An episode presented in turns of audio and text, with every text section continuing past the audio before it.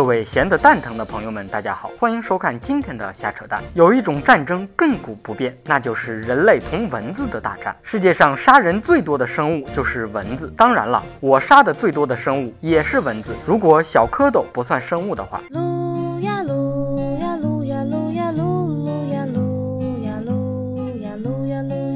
打蚊子这种肉体间的搏斗，求人不如求己。这种事情主要还是要在夜晚，靠自己的双手啪啪啪。如果感到幸福，你就拍拍手；如果感到幸福，你就拍拍手。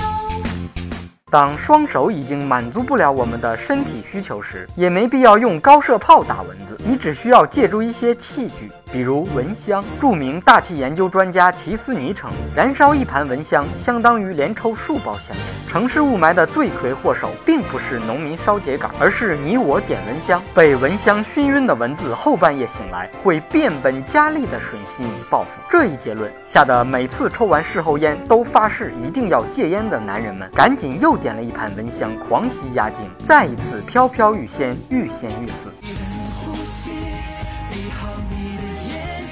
有一种常用的驱蚊神油花露水，因驱蚊功效和神秘的东方气息，一度有外国人认为花露水可以通灵。无知的外国人哪里知道，花露水岂止可以通灵，还可以通肛啊！花露水是个好东西，液体可以驱蚊，瓶子可深入浅出的插入菊花，蠕动取乐。看那一朵朵菊花爆满山，盛开在我们相爱的季节。羞答答的菊花静悄悄地开，有点心疼花露水的瓶子，它的瓶身本不该是这样。激情提醒弹友们，用花露水的瓶子需点到为止，点到为止，点到为止，不要单纯为了快感用力过猛，以免肛门括约肌撕裂。菊花灿烂地上。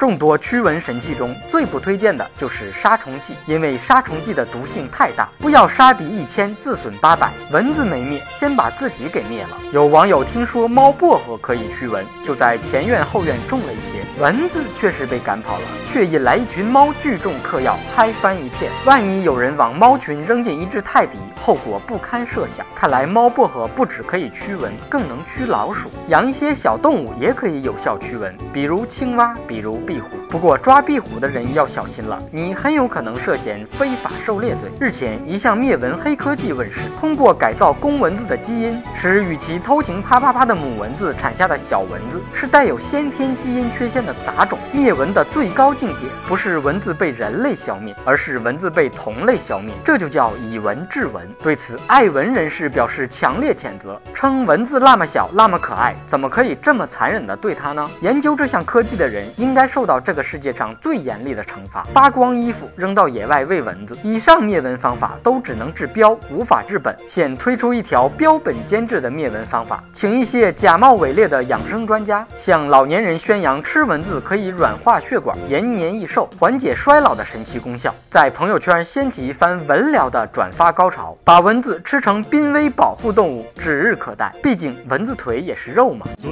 美不过夕阳红。